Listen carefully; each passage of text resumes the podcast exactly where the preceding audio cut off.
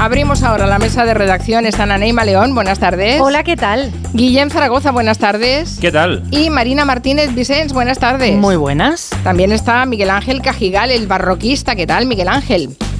Hola, hola. Hola, hablando, hoy hablaremos de monumentos. Oh. Monumento, que decía José Luis López Vázquez. sí, es que suena fantástico cuando lo dices así, ¿eh? Monumento. Les recuerdo el teléfono del WhatsApp porque seguro que quieren aportar alguna experiencia, opinión o anécdota al programa. Eh, nuestro buzón de voz es este número 638 442081.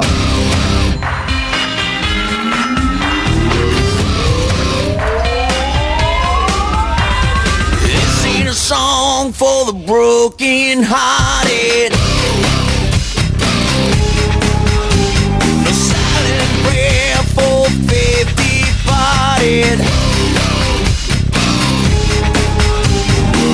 ain't gonna be just a face in the crowd. You're gonna hear my voice when I shout it out loud. It's my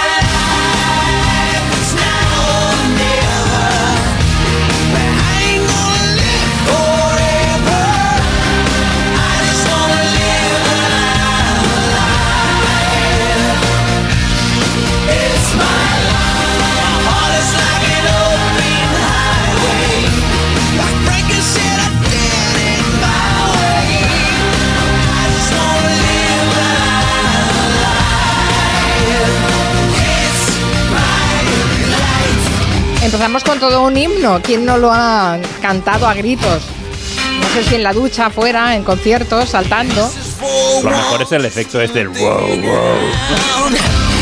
Moviendo la melena siempre, desde luego.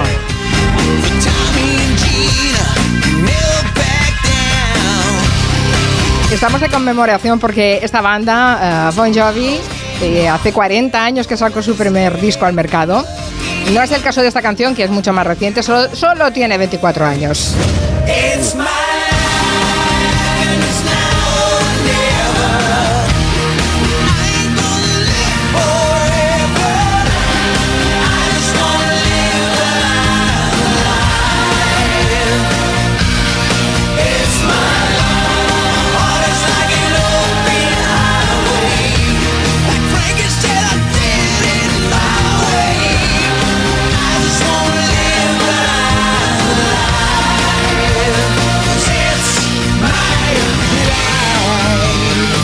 Bueno, estarán toda la tarde con eh, It's My Life en la cabeza, que lo sepan, lo sentimos mucho, pero mira, nos hemos venido arriba hoy. y nos gusta. ¿Te gusta Barroquista, It's My Life y Bon Jovi? Pero mucho. Es que en el fondo son un poco barrocos estos, ¿eh? Bon Jovi siempre han tenido ese... con las vocecitas, las melenitas... Eh, un poco barroquitos sí que son. Es Estaba viendo verdad. que ya no se lo carda, pero sigue teniendo pelazo Bon Jovi. Hombre. Sí. ¿De dónde lo saca? De la cabeza. Pero, pero, pero... Y siempre ropa un poco recargadita, ¿eh? Unas sombreras, unas Eh. tachuelas, unas cositas. eh, bien, barroco, Barroquitos, como dices tú. barroquitos. Mucho cuero.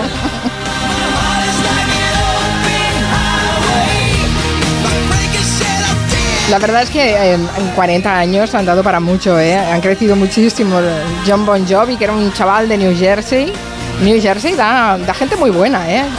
Debe haber algún elemento ahí que tendríamos que estudiar, ¿eh? ¿Qué pasa en New Jersey para que haya cantantes tan buenos? Y yo le agradezco Mucho mucho, que a pesar de tener pelazo se lo haya cortado, eh, se haya dignificado el aspecto y se haya dejado la cana en vez de teñirse con farmatín como hacen muchas estrellas. Marina es de la escuela de Carolina Herrera, que decía que una señora nunca puede llevar el pelo largo. Una señora sí, pero un rockista debe cortárselo llegado el momento.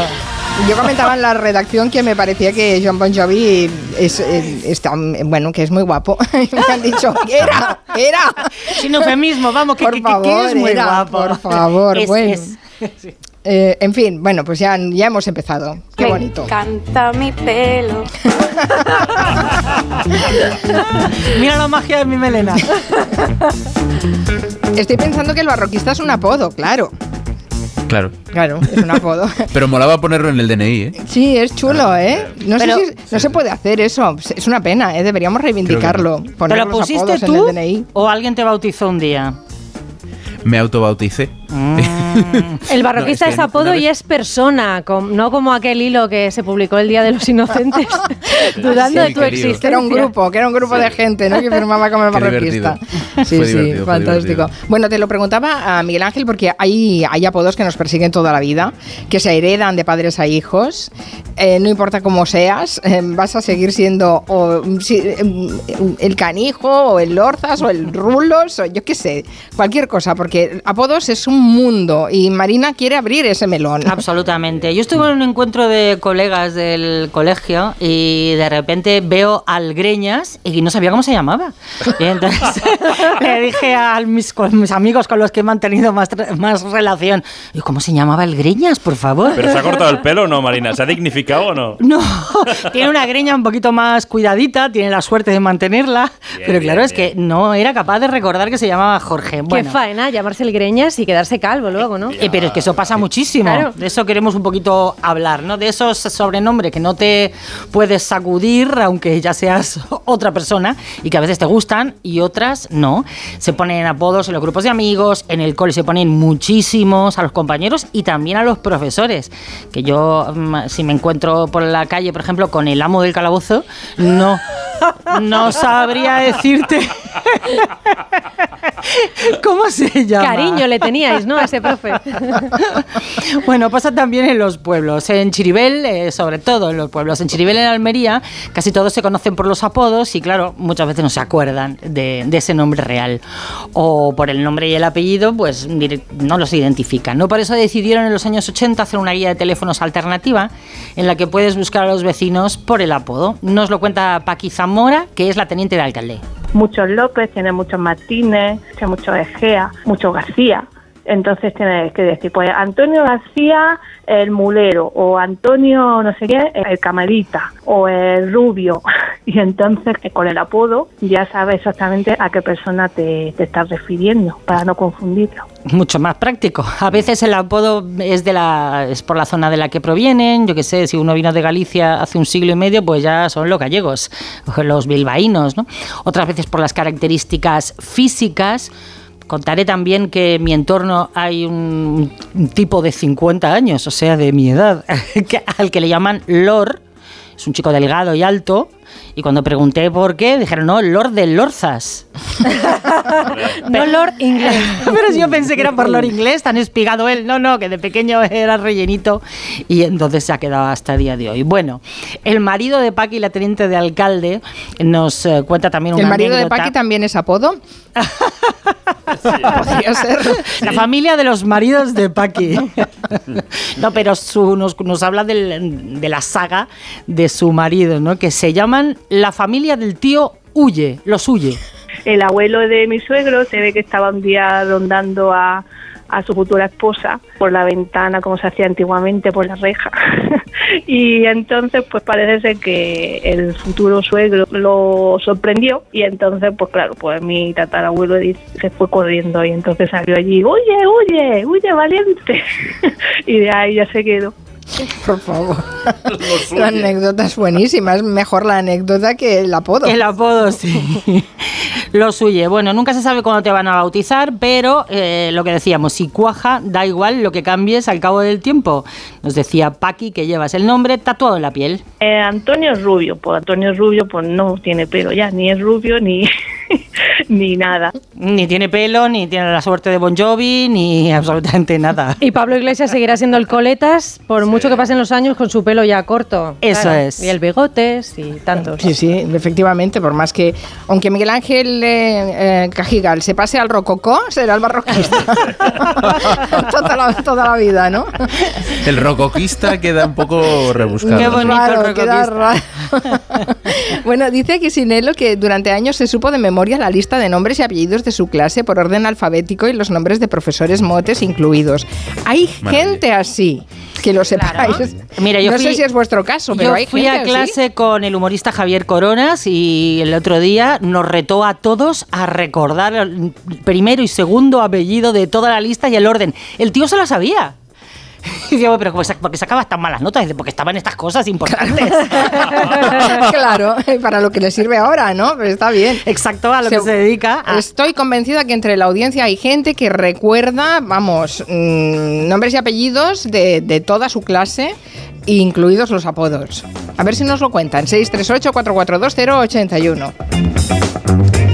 Hablemos de los monumentos, esos que nos prometía comentar eh, Miguel Ángel Cajigal, porque es verdad que, eh, a ver, en las labores de restauración eh, trabajamos mucho para que se conserven esos monumentos, pero nos hace una pregunta Miguel Ángel Cajigal que a mí me ha inquietado mucho. Dice, ¿qué pasa cuando no podemos hacer nada por remediar la desaparición de un monumento? Eso no es habitual. No, yo creo que casi todo se conserva o, como, o es una pregunta, eh, en fin, no sé.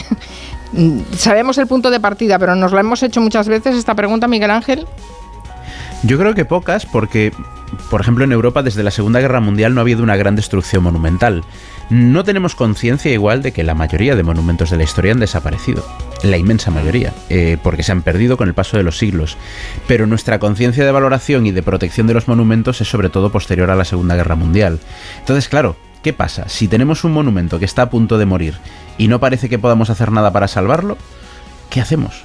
Es un poco lo que está pasando ahora mismo en la ciudad italiana de Bolonia con uno de sus símbolos. ¿no? Eh, Sabéis que en la Edad Media Bolonia era como una especie de Manhattan medieval, ¿no? Para entendernos. Sabemos por documentos y por grabados que toda la ciudad estaba llena de torres, literalmente. Cada familia importante hacía su torre. Hay quien dice que pudieron llegar a ser 200, hay quien cree que 200 es mucho, pero que en todo caso como mínimo habría unas 100 y hablamos de torres entre los 60, 70 metros y algunas alrededor de los 100 metros de altura. Sí, sí, no, no eran poquita cosa, ¿no? No son poquita cosa, que se conservan muchas, no solo en, en Boloña, en, en San Gimignano, también lo llaman el Manhattan, Exacto. está en, en la. Toscana y creo que tiene como siete de estas eh, rascacielos eh, muy antiguos. Sí, esa especie como de rascacielos medievales. Eh, ¿Qué sucede? Hoy quedan cada vez menos. Eh, en Bolonia no quedan muchas, quedan fragmentos de muchas, pero sobre todo quedan dos, dos torres medievales que sobreviven de esa época y son el símbolo de la ciudad. Son la torre Garisenda y la torre Asinelli. Quien haya estado en Bolonia seguro que se ha subido a alguna de ellas. Eh, son muy queridas por el pueblo de Bolonia. Y bueno, la Asinelli, que tiene casi, casi 100 metros, son como 97-98 metros, llegó a ser la prisión de la ciudad y es uno de los grandes monumentos de Italia. Ahora mismo parece que está bastante sana, pero la otra, la más pequeña, la Garisenda, que tiene eh, alrededor de 50 metros, pues preocupa desde hace ya unos cuantos años y en los últimos meses la cosa se ha puesto grave. Es muy popular la Garisenda porque está inclinada. Ya sabemos que Sí. turismo, Italia y torres inclinadas funciona. O sea, es un pack que a priori Lo funciona. igual extraordinario es que las hicieran rectas. Claro, sí, un poco, a veces parece que sí. Ahí un día tendríamos que hacer una sección, porque hay muchas más torres inclinadas de lo que parece. La gente que venga a Santiago de Compostela, que se fije que hay una torre de las dos del Obradoiro que está torcida, está inclinada. Lo que pasa es que no se nota mucho, ¿vale? Normalmente no se nota que no están perfectamente rectas. El caso es que hace muy poco tiempo, hace unos meses, en 2023, se detectó riesgo de desplome real. La torre se inclina tradicionalmente unos 4 grados, pero lo que han detectado es que se está empezando a inclinar para el lado contrario. Y eso ya... Está oscilando Eso- entonces, ha pasado de un lado a otro. está como partiéndose, ¿no? Sigue inclinada hacia ese lado, pero por otro lado está inclinándose en otra dirección. Y eso ya arquitectónicamente es muy complicado, ¿no? Después de analizarla, en octubre el Ayuntamiento de Bolonia dijo que la situación era crítica. Estamos hablando de uno de los símbolos de la ciudad. Anunció que la torre se puede caer, que a lo mejor pasa, a lo mejor no pasa, pero a lo mejor pasa. Y se han puesto a construir un muro, pero no un muro para intentar sujetarla, no, un muro para intentar proteger a los transeúntes y al resto de edificios de la posible caída de la torre, porque estamos hablando de 50 metros de torre. Si se cae un día por la noche, como se cayó el campanile de San Marcos hace poco más de 100 años, que se cayó un día por la noche y los venecianos por la mañana descubrieron la plaza de San Marcos llena de escombros, bueno, y por la noche escucharon el ruido, ¿eh? que se escuchó un estruendo impresionante. Pues claro, ante, ante esta perspectiva, ¿qué hacemos? Mm, ¿Estamos preparados como sociedad para aceptar la desaparición del símbolo de una ciudad como es la Torre Garisenda? Es una pregunta muy complicada porque en realidad quienes trabajamos en patrimonio cultural sabemos que los monumentos, las obras de arte, llega un día que mueren, desaparecen. Evidentemente trabajamos para que ese día esté lo más lejos posible, pero llegará un día que se caiga. Claro, y yo imagino que lo que es, pe- es peor es asumir la impotencia de que no vas a poder hacer nada. están en esas. Porque dijeron, bueno, podríamos desmontarle otros 10 metros de torre a ver si no cae. Pero claro, ahora es peligroso hacerlo, porque si te pones a desmontar parte de la garisenda en el estado en el que está, a lo mejor provocas que se caiga precisamente con esas operaciones. Entonces es un dilema bastante considerable. Mm. Están las dos torres bastante juntas, es decir, Muy mm, pegaditas. Claro, es que mm, pueden hacer un efecto dominó, puede caer una, en el caso de que, mm, de que caiga, si es que cae, y puede afectar a la otra. Eso es lo que más peligra. Sabéis que siempre cuando vemos que vamos a perder estas cosas, enseguida surge la, la solidaridad. Igual que pasó con el incendio de Notre Dame, que de repente aparecían los millones de dólares por todas partes para restaurar la catedral. No había tanto para su mantenimiento, pero sí para recuperarla. Pues ahora Bolonia ha conseguido en muy pocas semanas casi 4 millones de euros en donaciones. Es mucha pasta eso, ¿eh? Sí, claro, Pero, pero, ¿qué haces con ese dinero si no sabes muy bien cómo solucionar el problema que tienes? Exacto. ¿En qué se gasta? Algo de esperanza yo creo que tienen porque recordemos que la historia de la torre inclinada más famosa de Italia y del mundo, que es la torre de Pisa, al final acabó bien. Hubo una época en la que la cosa parecía muy- pintaba muy mal. Han conseguido revertir la inclinación de la torre de Pisa y no solo eso, sino que se ha vuelto a abrir al público y su salud parece que no corre peligro. Pero no tiene pinta de que vaya a ser el mismo caso. En Sí, todo sí, caso, pero vamos a hay, ver hay cómo que ver, evoluciona. hay que ver la, la ingeniería que hay en esa torre de Pisa, ¿eh? que está Sí, atada es por todas partes. Es, Y fue una campaña increíble. mundial. Fue Sí. una campaña mundial donde especialistas de patrimonio de los cinco continentes trabajaron para intentar volver a enderezar la torre de Pisa, que es lo que se hizo. Poquito a poco se volvió a enderezar. Pero en este caso, si estamos diciendo que se está inclinando en otra dirección nueva, eh, veremos, veremos cómo acaba esto. Pero pinta mal. Vaya, eh, la verdad es que me he quedado con esa pregunta, ¿eh? ¿Cómo puede asumir una ciudad la pérdida de uno de sus mayores eh, símbolos y además asistir impotente a ello cuando teóricamente tienes la tendrías la capacidad eh, o los conocimientos o incluso el dinero para poder eh, arreglarlo, ¿no? Y sin embargo no puedes. Es, es, me parece terrible. Dice la gata fraca que la Torre Nueva de Zaragoza, mudéjar del siglo XV, debió ser espectacular. Fue derribada en 1892. Si es que si hacemos catálogo de todos los símbolos y todo el patrimonio que hemos ido perdiendo por Sí, sí. desidia, por, por eh, infravalorarlo, aparte de los conflictos bélicos, evidentemente, que se llevaron y se siguen llevando por delante muchas cosas, pero sí, sí, bueno, por eso hay enciclopedias Además- de antiguos monumentos Sí. de la historia. Además, que si me verás. permites, esa torre de Zaragoza, que a mí la gente maravillosa del Museo Pablo Gargallo, de los museos de Zaragoza, que es genial, gente maravillosa, me contaron la historia y hay un establecimiento de, de hostelería en la plaza, más o menos donde estaba la torre, que tiene abajo una, una especie de pequeño museo sobre la torre, porque hay fotos de esa torre. ¿eh? Antes de derribarla, eh, hay fotografías, dibujos, era un monumento muy popular y muy conocido de Zaragoza y ya no existe, claro. Claro, Si se derribó en 1892, pues sí que es eh, fácil que haya alguna, alguna imagen de esa torre. Qué fuerte. Vamos a hacer una, pausa. eh, enseguida, después de escuchar a los oyentes que nos cuentan sus apodos y después les contaremos una noticia que nos ha helado el corazón este fin de semana, que es la historia de este niño que ha sobrevivido solo durante dos años, solo con nueve añitos y que nadie se dio cuenta. Vamos a ver qué dicen de los apodos los oyentes. A mi familia los llaman los mexicanos, porque mi abuelo, mis padres, mi padre y mis tíos emigraron a la comunidad valenciana y hablan- hablaban andaluz de Jaén.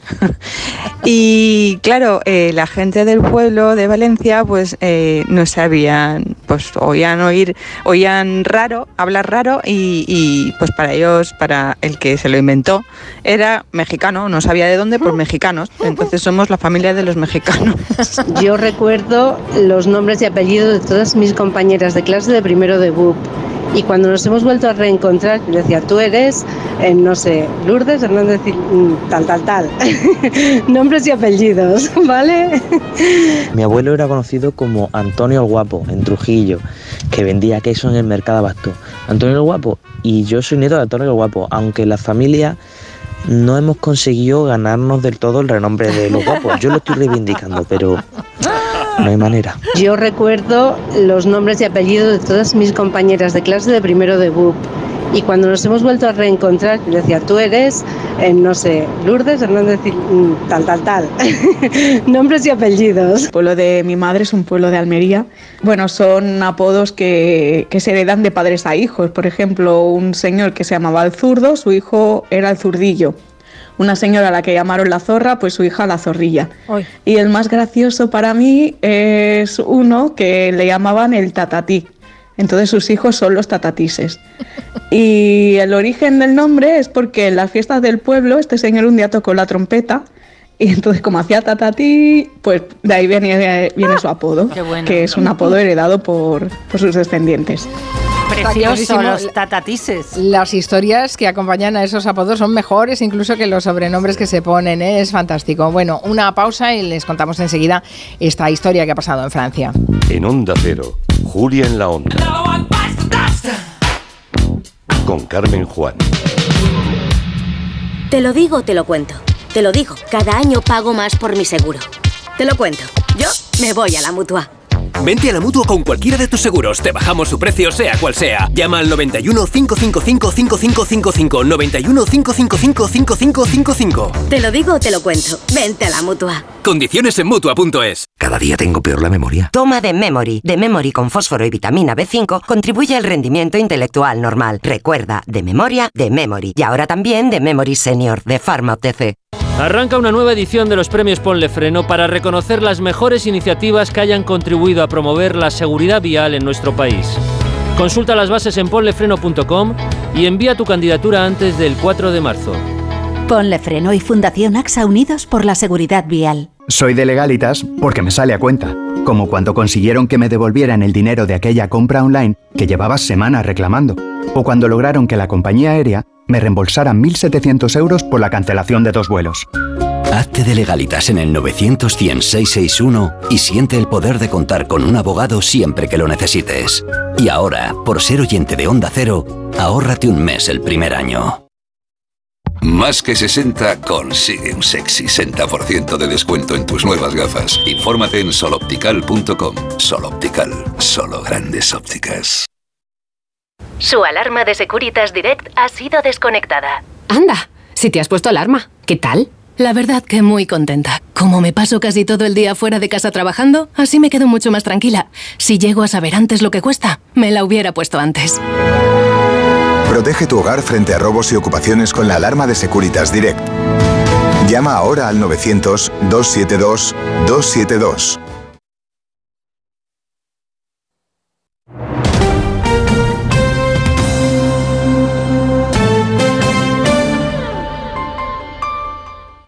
¿Este año te has propuesto recuperar el pelo perdido? Ven a Insparia, el grupo capilar cofundado por Cristiano Ronaldo, experto en trasplantes capilares que ha cambiado la vida de más de 60.000 pacientes. En un solo día podrás recuperar tu pelo para siempre y con resultados muy naturales. Pide tu cita gratuita en el 900-696-020 o en insparia.es. En la Costa Blanca y a 5 minutos de la playa, Rojales, un municipio lleno de historia. Con un patrimonio natural y cultural impresionante. Yacimientos arqueológicos, cuevas del rodeo con arte y artesanía. Destacan sus fiestas de Semana Santa y de moros y cristianos. Gastronomía exquisita. Rojales, historia viva. Disfruta del placer de cuidarte cuando tú quieras, sin horarios ni imposiciones. Entra en skinbeauty.com y descubre la mejor selección de tecnología cosmética de uso en casa. Dispositivos inteligentes para cuerpo y rostro que puedes usar en cualquier momento y lugar. Consúltanos, te asesoramos. Skin Beauty, Bienestar Fentech.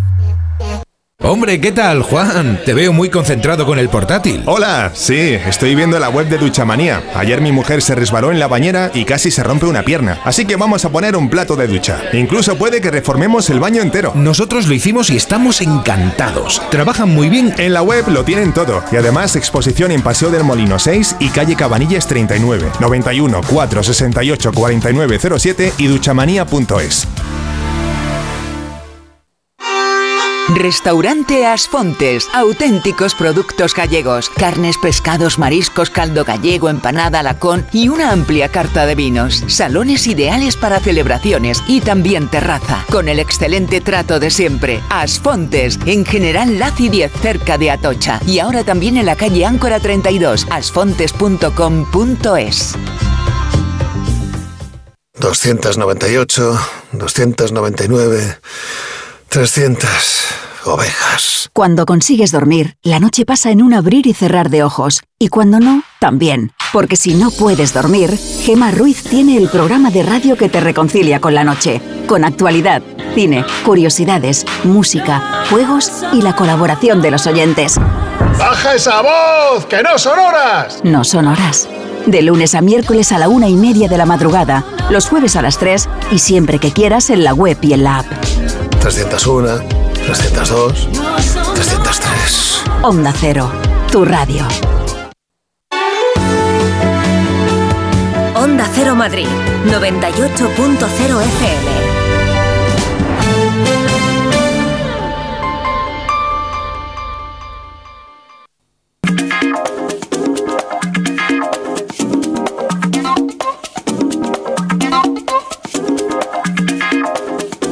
Mira lo que nos cuenta David García Senjo, Miguel Ángel. Dice, una de las torres de la colegiata de San Isidro de Madrid se abrió por la mitad por una fuga de agua en el subsuelo y hubo que recalzar la cimentación y atar las dos partes de la torre. Estoy por enviarlo a Bolonia, David García Senjo, a ver si les arregla la situación de la torre. Molaba, mola. Ojalá, ojalá lo puedan arreglar, la verdad. Sí, ojalá, la verdad es que sí. Que Eh, pongan un poco de masilla ahí, hombre. Pon Sí. masilla. Pepe Botero y Otilio seguro que hacían algo. No, cinta americana, que con cinta americana se arregla todo. Oye, pues es verdad, ¿eh? con cinta americana se arregla cualquier cosa. No sé si los italianos han pensado en ello. Bromas aparte, la verdad es que es, es- es terrible ¿eh? la historia que nos has contado de, de estas torres de, de Bolonia. Bueno, otra historia que nos ha dejado congelados este fin de semana es la de un niño de nueve años que ha vivido solo durante dos años sin que nadie se diera cuenta y además seguía yendo al cole con buenas notas. Bueno, es increíble. Sí, su madre lo abandonó, él se quedó viviendo solo en una casa sin calefacción ni electricidad, subsistiendo con latas de comida que le daban o que robaban, se ha publicado, pero seguía yendo al colegio contento y sacando buenas notas. Ese es un poco el resumen de la historia que nos han contado los medios, pero nos surgen mil preguntas. O sea, ¿cómo pudo pasar? ¿Cómo es posible que durante dos años no saltaran las alarmas entre vecinos, en la escuela? ¿Por qué no se hizo nada antes? Yo creo que lo mejor es que Álvaro del Río, nuestro corresponsal en París, nos cuente todo lo que se sabe de este caso, que tiene a Francia conmocionada y, y que hay muchos que apuntan a que merece una peli esta historia. Sí, desde luego. Vamos a hablar con Álvaro del Río. Buenas tardes, Álvaro. ¿Qué tal? ¿Qué tal? Buenas tardes, Carmen. Bueno, la historia se hizo pública este sábado a raíz del juicio a la madre por ese delito de, abandono. Mm, Y decía Anne, ¿no? que eh, también en Francia ha conmocionado esta historia, como nosotros cuando la descubrimos, que nos quedamos congelados. ¿Cómo se descubrió después de dos años que este niño había sido abandonado y que había vivido solo? Pues eh, quizás eso es lo más sorprendente, ¿no? Eh, ¿Cómo explicar que pasarán dos años antes de que finalmente un vecino alertara a, a la policía, ¿no? Lo sorprendente es que durante ese tiempo, estamos hablando de mediados de 2020 a mediados de, de 2022, nadie ve nada extraño, ¿no? Nadie advierte nada raro, sobre todo en, en el colegio, porque, como decías, el niño pues, acude todos los días, porque de lo contrario, si no hubiera ido al colegio, pues esto habría alertado quizá a los profesores, ¿no? Claro. Pero el caso es que el niño va al colegio todos los días, hace los deberes, eh, además con buenos resultados, rinde bien. Y así durante, pues eso, prácticamente dos años, en el vecindario es quizá donde sí que empieza a haber sospechas, eh, porque el niño se le ve siempre solo. Algunos vecinos dicen, han dicho a la prensa local, que, que de vez en cuando le llevaban comida, eh, que al chaval le han sorprendido también robando tomates del balcón de la vecina, o sea que había una serie de indicios y ya es en mayo de 2022, eh, pues cuando un vecino decide denunciar la, la situación a la policía local y a partir de ahí pues la gendarmería abre una investigación que es eh, la que determina efectivamente que la madre eh, no residía allí eh, y que se ocupa de- del menor al que prácticamente había abandonado, porque lo que sabemos es que la madre vivía no muy lejos, vivía a 5 kilómetros eh, con su compañera sentimental y que iba a verle, pero muy de vez en cuando, justo para llevarle eh, algo de comida, o iban juntos, eh, es decir, la madre y el, y el niño al- a los bancos de alimentos, eh, pero él estaba solo, solo para organizarse las comidas, como decía Aneima, se alimentaba pues, de, conservas, de galletas, de latas, de congelados, que incluso no podía calentar, porque muchas veces en la casa no había ni luz, no había electricidad, no había calefacción, dormía bajo tres edredones en su habitación, ¿no? que había conver- convertido prácticamente en una especie de, de fortaleza, porque dice, el niño explicaba que no salía de su habitación eh, y sorprende además también ¿no? que, que- que el propio niño cuidara su aseo personal porque iba perfectamente aseado al colegio y lo, y lo contrario quizá pues hubiera alertado a, a, pues a los docentes. ¿no? Claro, dices que eh, se ha celebrado ese juicio a la madre por un delito de abandono. ¿Solo hay madre? ¿No hay nadie más en la familia? ¿Es un niño que está solo en el mundo? Pues eh, Carmen, esa es una de, de las multitud de las múltiples preguntas ¿no? que, que, han quedado en el aire, de los muchos eh, flecos sueltos que hay, eh, pues si la madre, por ejemplo, le daba dinero, eh, si la madre eh, hacía un poco de seguimiento escolar, si acudía a las reuniones escolares con los tutores o no, no sabemos si el niño ha estado enfermo, si iba al médico o no, si tenía más familiares, como tú dices, sabemos que la madre se había separado del padre, que había eh, y le habían dado a ella la, custodia, pero no sabemos si había tíos, si había abuelos, si de vez en cuando le, le visitaban. En todo caso, da la impresión de ser una familia eh, muy, muy desestructurada y lo que ha quedado acreditado, eso. Sí, es que la mayor parte del tiempo estaba solo porque eh, en el piso familiar donde estaba el, crío, pues no había enseres personales de la madre, no había prendas de adulto, y en el otro vecindario donde vivía la madre con su, con su pareja, pues nadie había visto al, pequeño, no, no, le conocían, y además la investigación ha, demostrado también, eh, mediante la geolocalización y los datos del, móvil, pues que la madre prácticamente no pasaba eh, por, el, por el piso o muy poco, y que la mayor parte del tiempo el niño estaba en, eh, solo para, para ir al colegio, para volver y para organizarse eh, pues eso, con, con, las actividades cotidianas. Increíble, porque estamos hablando de un niño de nueve años. ¿Qué, qué, ¿Dónde está este niño ahora? Pues eh, sabemos eh, que el niño, eh, afortunadamente, ha encontrado un hogar desde hace un año, lleva en una familia de, de, acogida donde, pues según indica la prensa, parece que evoluciona favorablemente. la madre tenía derecho a verle, pero en este año, al parecer, solo ha ido dos veces, en dos ocasiones, a ver al niño, así que se le habría suspendido temporalmente ese derecho de visita.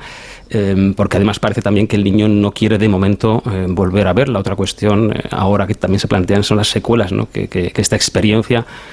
eh, haya podido dejar al niño y de la madre sabemos que pues eso que ha sido condenada, condenada por abandono de menor a 18 meses de prisión, de los cuales 12 meses están exentos, es decir, que solo los cumpliría en caso de reincidencia, así que la pena se queda en, seis meses efectivos de prisión, pero la prisión será conmutado eh, por un brazalete electrónico, así que está bajo control judicial, en, en libertad vigilada y eso sí, con obligación de, de someterse a una terapia. Bueno, es, es, increíble. La noticia cuando la conocimos eh, es que no, daba, no dábamos crédito crédito. A mí me parece extraordinario que este niño con nueve años pudiera seguir manteniendo eh, la, la, una vida normal, yendo al colegio, sacando buenas notas, yendo aseado, eh, más o menos alimentado. Me parece eh, heroico y entiendo que muchos datos todavía no se conocen, también para proteger un poco la identidad del niño, ¿no? porque no, no olvidemos que es, que es menor. Ahora tiene 11 años. 11, 11 años, 11 años. aproximadamente. Es verdad que no, no hay imágenes del niño, tampoco de la madre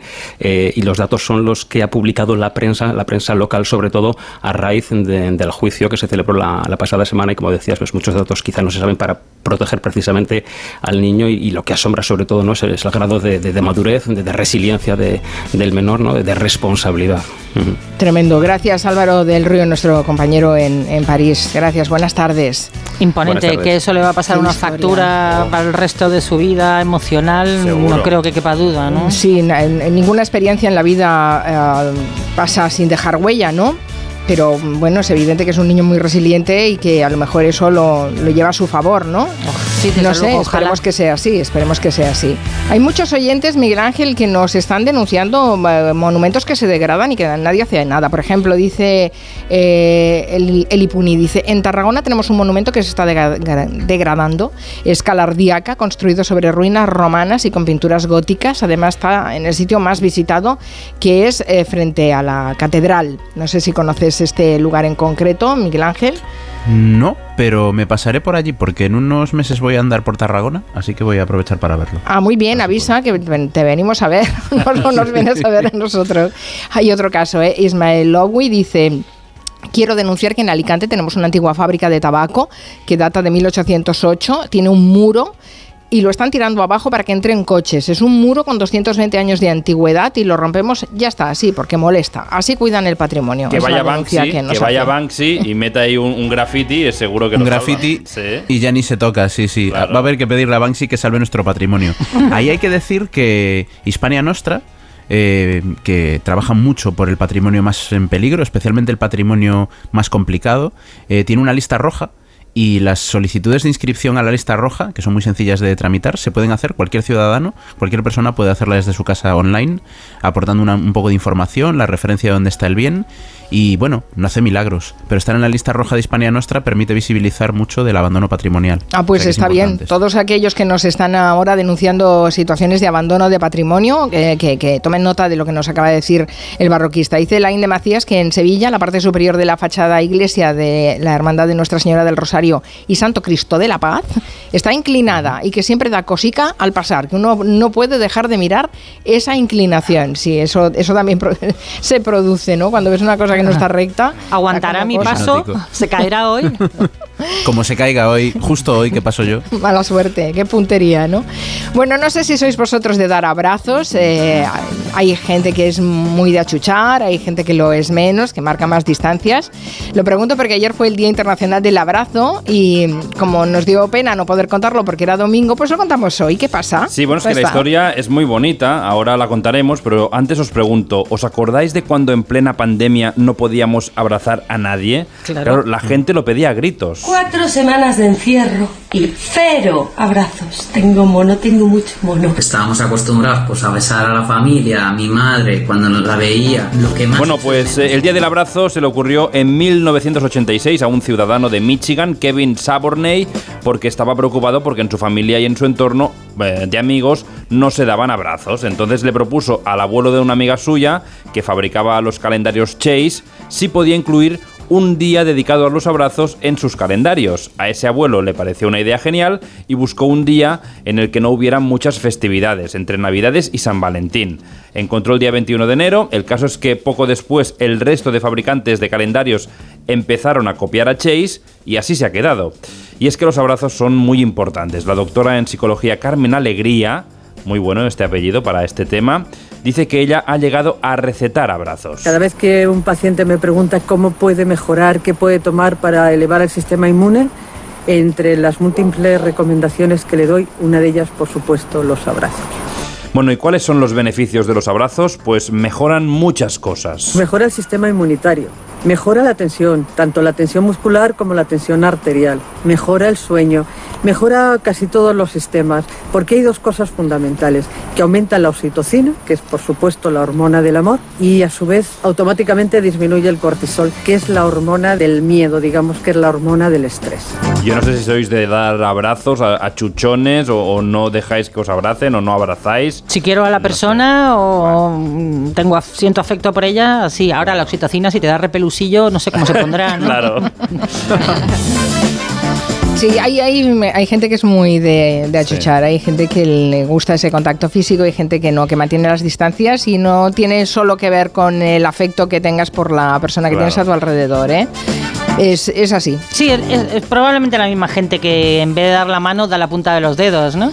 Sí, Y que, en lugar de dar besos giran toda la cara y, chocan las mejillas, Eso es, y besan al aire, levantan la ceja. Eh. Dice Avi en Twitter, dice, la familia de mi padre es noche oscura. Se asomó el abuelo a la calle y dijo, qué noche más oscura. Y ya está, adjudicado el mote. En mi pueblo, en Lucena, pues como es lógico, hay muchos motes. Pero hay uno que me causa mucha curiosidad y es Pollahierro. Aquí en Lucena pregunta por el de la goma, de los, el de los neumáticos.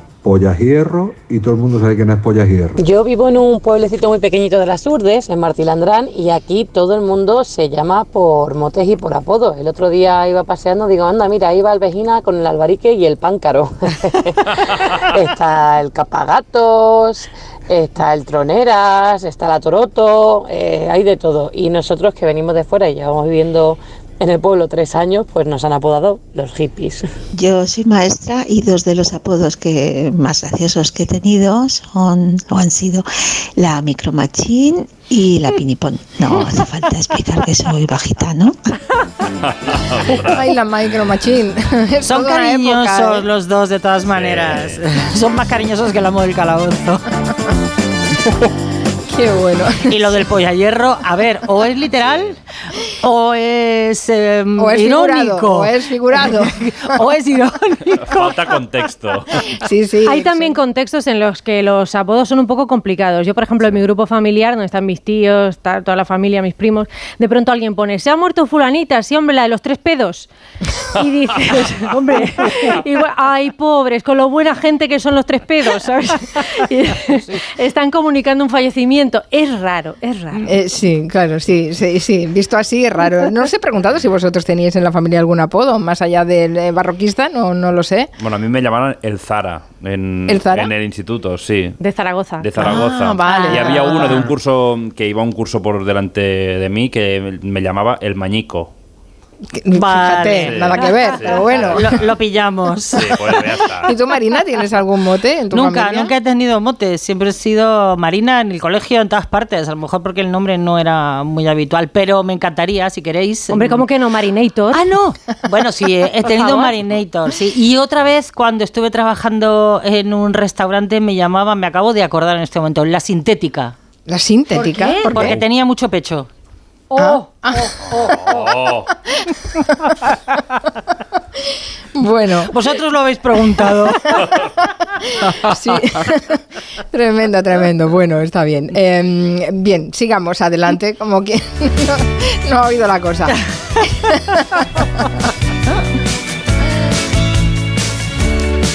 Hay ah, una noticia que nos tendría que alarmar un poco y es que la inteligencia artificial, que será el gran tema de conversación, ya os anuncio de este 2024 y de lo que venga, eh, también están plagiando arte. Lo que pasa es que ahora lo están tomando con el arte indígena australiano. ¿Por qué, Miguel Ángel?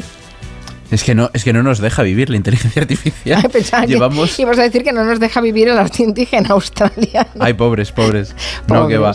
Fíjate que hace ya más de un año que empezamos a informar de esto y da la sensación de que no hay semana en el que no se monte un jaleo. En esta misma semana, que sabéis que el premio Akutagawa de Japón, que es el premio literario más prestigioso de Japón, pues la ganadora, al recibirlo creo que fue, informó que el 5% de su novela lo había escrito ChatGPT y ya está. Y así se quedó así de tranquila. Y no le retiraron Pues el mi- premio, además. A ver qué pasa ahora. pues los líos ahora llegan desde Australia. Sabéis que desde hace ya más de un año la gran pelea de- del mundo del arte con las inteligencias artificiales es que se entrenan sin pedir permiso, es decir, que utilizan pues todo tu portfolio de obras de arte que tienes en tu página web sin pedirte ningún tipo de permiso, aprenden de ti y luego venden obras en tu estilo. Bueno, pues esto ha pasado con el Dreamtime, lo que es el arte tradicional aborigen australiano, que se caracteriza pues colores naturales, figuras geométricas, patrones repetidos, en buena medida es un arte que recuerda mucho al propio paisaje australiano, pues lo que está sucediendo es que la IA, diferentes IAs de hecho, están replicando el arte tradicional aborigen australiano. Eh, empresas como Adobe, eBay, páginas de stock están vendiendo falso arte tradicional australiano, que en realidad está creado por las IAS y que además se publicita como arte tradicional australiano, para camisetas, para fundas de teléfono móvil, eh, bueno, para todo lo que se nos ocurra. Eh, las diferentes asociaciones de artistas aborígenes han denunciado que esto puede hacer desaparecer por completo el arte aborigen en Australia, porque los artistas humanos no son capaces de competir en velocidad con las inteligencias artificiales y además eh, con esta difusión.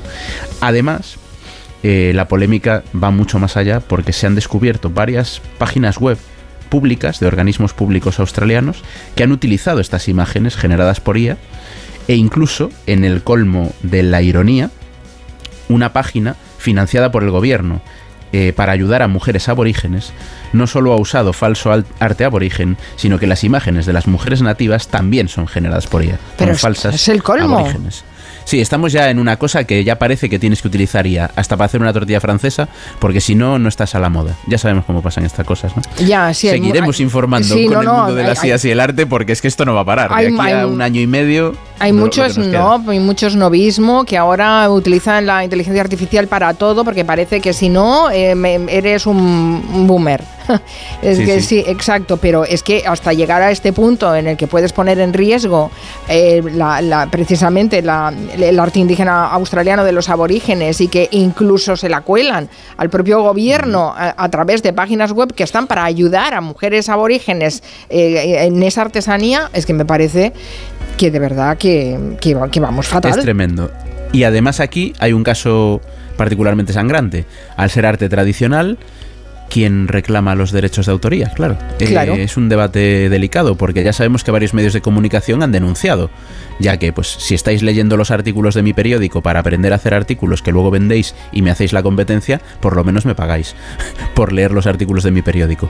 Pero en el arte tradicional, ¿quién reclama los derechos de autoría? Es muy, muy complicado. Claro, sí, sí. es- bueno, acabas de abrir un, un elemento de reflexión que me parece interesantísimo. Qué fuerte. En fin, seguiremos informando como tú bien decías. Hoy ha entrado en vigor la nueva normativa de la DGT para regular el uso de los patinetes en la calle. Sí, el objetivo es garantizar que todos los patinetes estén homologados y además que cumplan con las condiciones de seguridad óptimas para poder circular. Es decir, las plegarias de nuestro compañero de Comanche, Lorenzo Caprile, han sido escuchadas. Lorenzo Caprile diréis, sí, sí, Lorenzo Caprile. No sé si os acordáis cuando Caprile hace unos meses nos contó que había tenido un pequeño incidente con un patinete cuando se dirigía a la radio en taxi. Esta mañana hemos tenido un altercado con un patinete. Chicos con patinetes, por favor, sed prudentes, os estáis jugando la vida. Yo a este chico le he dicho, no vas con casco además, y me ha contestado de una manera muy grosera, no es obligatorio. Y digo, ¿no es obligatorio perder tu vida? Por favor, que regule el tema de los patinetes, porque los taxistas lo están pasando fatal. Estaba indignado, ¿eh? En la DGT le han hecho caso a Caprile. A ver, ¿qué va a cambiar a partir de hoy? Lo hemos dividido en siete apartados. Vamos allá. Esta mañana hemos tenido una Velocidad. Será de 25 km por hora como máximo. A partir de ahí, el motor dejará de impulsar al vehículo y no se podrá manipular la potencia de estos vehículos. Sistema de frenado. Todos los vehículos deberán disponer de dos frenos independientes. Además, los vehículos de más de dos ruedas deberán tener freno de estacionamiento. Avisador acústico. Deberán llevar el claxon o la pita de toda la vida y si son vehículos de mercancías deberán incorporar un avisador de marcha atrás. Visibilidad. Deberán llevar catadióptricos frontales, laterales, luz de cruce y luz de freno independiente de la luz trasera. Ruedas. Deberán medir 203 milímetros de diámetro como mínimo y deberán tener una superficie rugosa. Los neumáticos lisos estarán totalmente prohibidos. Sistema de plegado. Deberán tener un doble sistema de seguridad para que queden bien acoplados y evitar así aperturas involuntarias. Marcaje. Y todos los vehículos deberán tener un número de fábrica, número de serie, información sobre la velocidad máxima, año de construcción, marca y modelo. La normativa entra hoy en vigor para nuevos vehículos y los vehículos actuales deberán adaptarse antes del 1 de enero de 2027. Si no, a la basura. Te has buscado una voz muy sugerente para un tema muy árido, ¿eh? Bueno, que le pido de vez en cuando ayuda a, a Nuria para que me ponga los titulitos. Sí, sí, porque vamos, mm, no está mal, ¿eh? La normativa, a mí me la preguntas en el examen y no me la da en el carnet, ¿eh? Uf, tremendo todo lo que hay que tener en cuenta, pero sí, sí, tenía que regularse y no solo por la indignación de Caprile, sino porque todos los que vamos por las ciudades nos damos cuenta de que eso sí. hay que regularlo.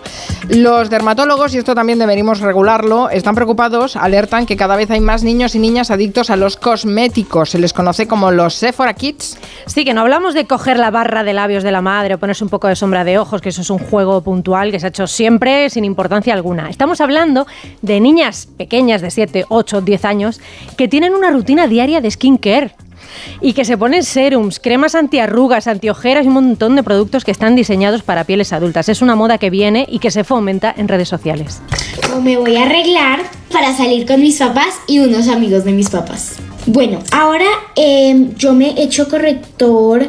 Yo les recomiendo usar un contorno de ojos para Hay que no decenas se de vídeos en TikTok, en Instagram como este, que siguen miles de niñas en todo el mundo que luego piden y a las que se les compran sus propios productos cosméticos. Yo que ayer estuve en el primo y niñas de 8 años, 9 diciendo, no hace falta serum. ¿Qué serum, y No tengo ni puta idea para qué sirve el serum, pero para ti no es mi hermano. No es que necesito una cremita para la piel, pero vamos a ver, madre hermana, ¿qué cremita para necesita tú para la piel, ya? Yo no sé si es porque como vengan las influencers echándose 34 potingues, pero madre hermana, que tú tienes 10 años, mi hermana, que la otra tiene 10 pero cotizado. Que Bueno. no lo termino de entender, Guille. Efectivamente, llama la atención por lo que implica sociológicamente la preocupación precoz y excesiva por la estética, la sexualización de las niñas, pero más allá de la parte psicológica, digamos, esta moda tiene riesgos físicos también. La dermatóloga pediátrica Marta Valdivieso, del Hospital Infanta Leonor de Madrid, nos contaba que los especialistas están muy preocupados y muy alerta con esta nueva corriente infantil. Estos productos que no necesitan a veces son incluso productos anti-aging, o sea, cremas eh, que llevan retinoides, que llevan glicólicos, que llevan eh, ácido salicílico, hidroxiácidos, que no, no solamente no necesitan esas pieles, sino que además pueden crear en, en, un futuro reacciones alérgicas, por ejemplo, reacciones de contacto, irritaciones, incluso se pueden sensibilizar a productos que puede ser que necesiten en un futuro y que no los vayan a poder utilizar precisamente por esas alergias tempranas que podemos ver, ¿no? La ironía además es que todos esos cosméticos lo que buscan, lo que intentan es conseguir pieles lo más parecidas posibles a las de los niños, porque son por definición pieles perfectas, no necesitan nada o casi nada. Una piel preadolescente, es decir, una piel en la que no en la que todavía no se ha producido el cambio hormonal, es una piel sana por definición. No necesita nada, necesita una buena higiene, por supuesto, un lavado de cara diariamente o una hidratante en algunos casos muy concretos y una fotoprotección solar cuando hay solo, cuando va a haber mucha exposición solar. Nos puede parecer que entre todo lo que ven los críos en, en Internet, de, contenido violento y sexual, pues lo de las cremitas es como una cosa menor, ¿no? Inocua o inocente, pero no lo es. No les toca esto por edad y se combate, como siempre, con información y responsabilidad. Son los propios padres también quienes tienen que vigilar un poquito a sus hijos y controlar qué se está comprando, con qué y qué se está poniendo en la cara. Si los, si los niños entienden por qué no deben de utilizarlo y entienden realmente cuáles son los peligros, probablemente no lo hagan. E incluso, bueno, pues fomentar que, estos niños sigan en redes sociales a dermatólogos y no solo a TikTokers famosos de su edad que les están vendiendo motos muchas veces dentro de productos que, que a ellos les pagan para promocionar. Sí, sí, además es que la piel tiene memoria y todo esto después eh, lo recordarán para mal, seguramente. En fin, qué desastre. Ya ves, entre las redes sociales y la inteligencia artificial vamos a tener un, un año 24 muy, movi muy movidito. Gracias Miguel Ángel Cajigal, el barroquista. Hasta el lunes. Hasta el lunes.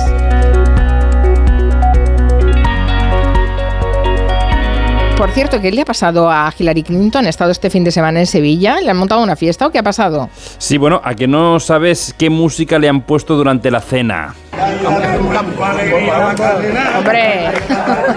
Sí, sí, además eh, interpretada por los del Río en persona que acudieron al restaurante donde estaba la ex candidata demócrata cenando con unas amigas. Antonio y Rafael sacaron a bailar a Hillary y ella pues acabó bailando como se baila en una fiesta de final de curso del colegio. Fue un remember. Volvió a bailar, claro, Claro, ¿no? fue un remember de aquella convención demócrata del año 96 en la que este tema de los del río se puso tan de moda en todo el mundo. Luego vendrían las Olimpiadas de Atlanta que la adoptaron ya como pseudo himno. Y es posible que este viernes en el Comanche con- conozcamos muchas más cosas de esta canción. Por cierto, el enclave donde tuvo lugar esta velada fue el restaurante Río Grande y esta mañana en Espejo Público ha estado el dueño de este restaurante y le han preguntado lo que todo el mundo se está preguntando. Oye, ¿y qué comió Jamón Hillary? ibérico de bellota, gambita blanca de Huelva, puntillitas fritas, alcachofas confitadas y terminaron con un pescado, una ventresca de corvina a la brasa. Oye, Bueno, que mí- yo también me voy a comer ahí, ¿eh? Claro, esa y cena, acabó fantástico. bailando la Macarena, la Yenka, los pajaritos y el Gangnam Style, si hace falta. ¿Cuántas veces hemos recordado esto de la, de la Macarena ah, en la convención demócrata que se vio bailando a Hillary Clinton y fue una imagen que dio la vuelta al mundo? Pues mira, ha vuelto a Sevilla y no, no ha pasado desapercibida. Al menos en la Macarena la han, la han tenido que bailar y volver a cantar. ¡Ay! ¿Esta coreografía la sabéis todos? Yo no la sé, no la sé. ¿Tú no la sabes? No sé lo que hay que hacer. Es que esta canción y la alergia son para mí la misma cosa. ¡Ay, Marinator! Hasta mañana. Adiós. Adiós, adiós a todos. Noticias de las 4 y después abrimos el territorio negro.